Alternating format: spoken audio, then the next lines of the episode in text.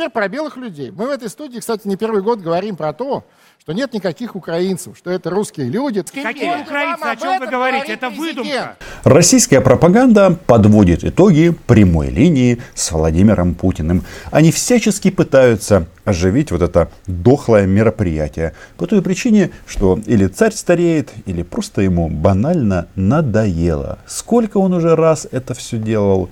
А, кажется, 18 раз одни и те же дебильные вопросы. Почему дебильные? Ну, потому что, в принципе, наверное, если это действительно великая страна, то вопрос подведения газа, народного достояния конкретно взятому дому не должно являться а, сферой ответственности президента такой великой страны. То, что вы увидели а, и услышали в начале ролика, это наши соседи таким образом интерпретируют а, слова Владимира Путина о том, что мы один народ, украинцы и русские. Путин говорит про один народ, а его миньоны, а их тут много, почему-то приходят к выводу, что никаких украинцев нет. А если вы занимаете другое мнение, да, вы бендеровская сволочь. Не расстраивайтесь. Я тоже такой. Поэтому подписывайтесь на мой YouTube канал. Меня зовут Роман Цымбалюк, я корреспондент агентства Униан в Москве. Называем здесь вещи своими именами. И в данном случае, вы знаете, наверное, можно даже задаться вопросом, а, а не фашисты ли эти люди, которые фактически прямым текстом а, заявляют о том, что нас нет. Это странная метаморфоза. Вот эти вот уроды, которые поехали на Донбасс, почему они настолько беспощадны к украинцам? Потому что в их системе координат вот этого имперского бреда, если человек называется украинцем, значит он уже не русский и подлежит уничтожению. Вот такая вот она защита русскоязычных.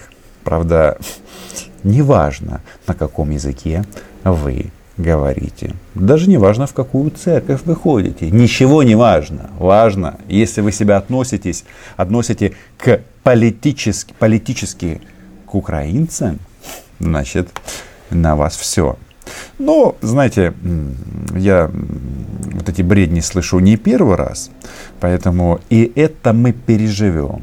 Но некоторые моменты, я вчера делал одно такое большое видео по поводу прямой линии, все-таки не вошли в мой материал.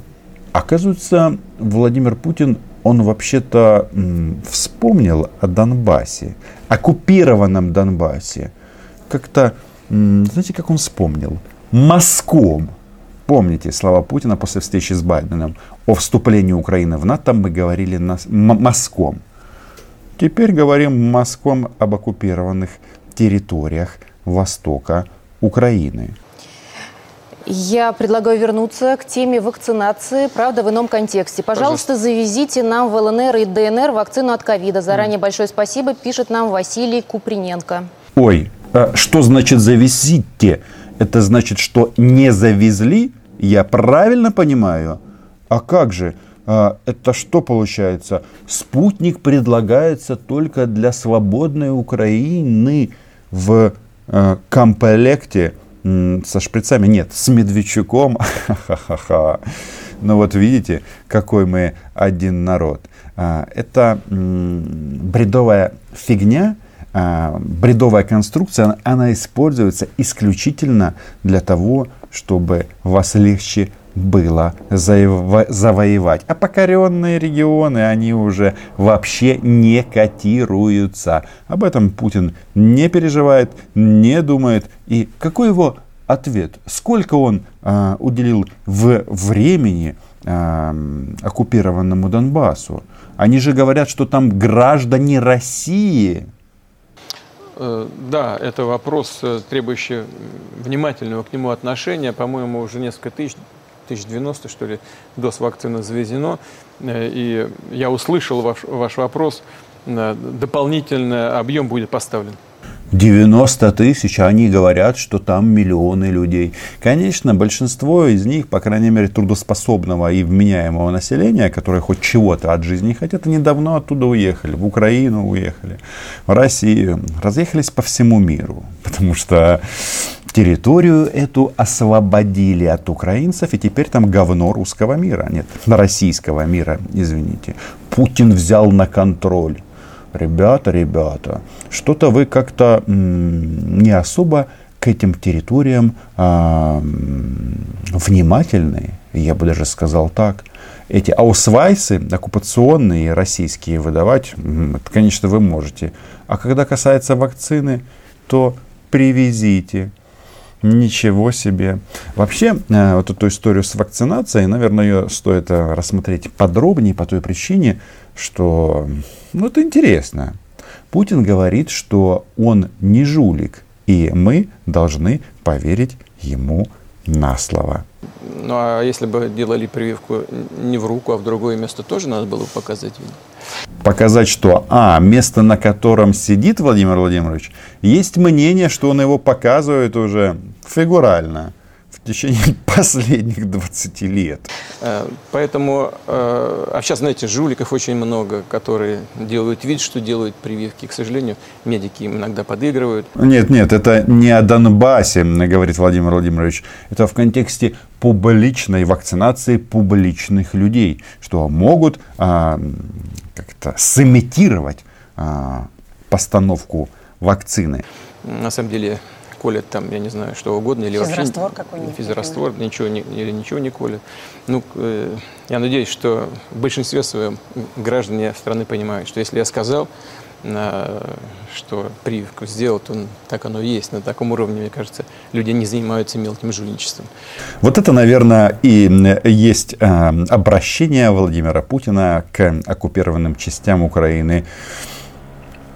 Ребята, я не мелкий жулик. А, да, действительно не мелкий. По той причине, что вот эти вот вопросы, которые здесь поднимались во время прямой линии, они забавны, потому что единственный человек, кто имеет право в России говорить о внутри российских проблемах а, публично, это лично Владимир Путин. А выступает он на самом-то деле не так часто. Ему намного приятнее говорить о том, как бы они э, потопили э, Destroyer э, ее величество Defender.